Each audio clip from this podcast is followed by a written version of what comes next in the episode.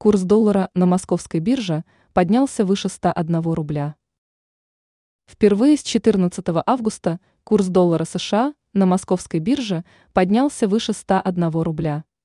Вместе с ним подорожали основные валюты – юань и евро. Считается, что росту курсов способствует высокий спрос на валюту при недостаточном предложении.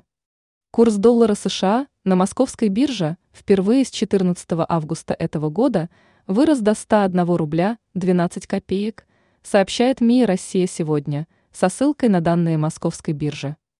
На этом фоне продолжается снижение стоимости российской валюты. Курсы валют. Доллар США 101,12 рубля, плюс 72 копейки. Юань 13,84 рубля, плюс 11 копеек.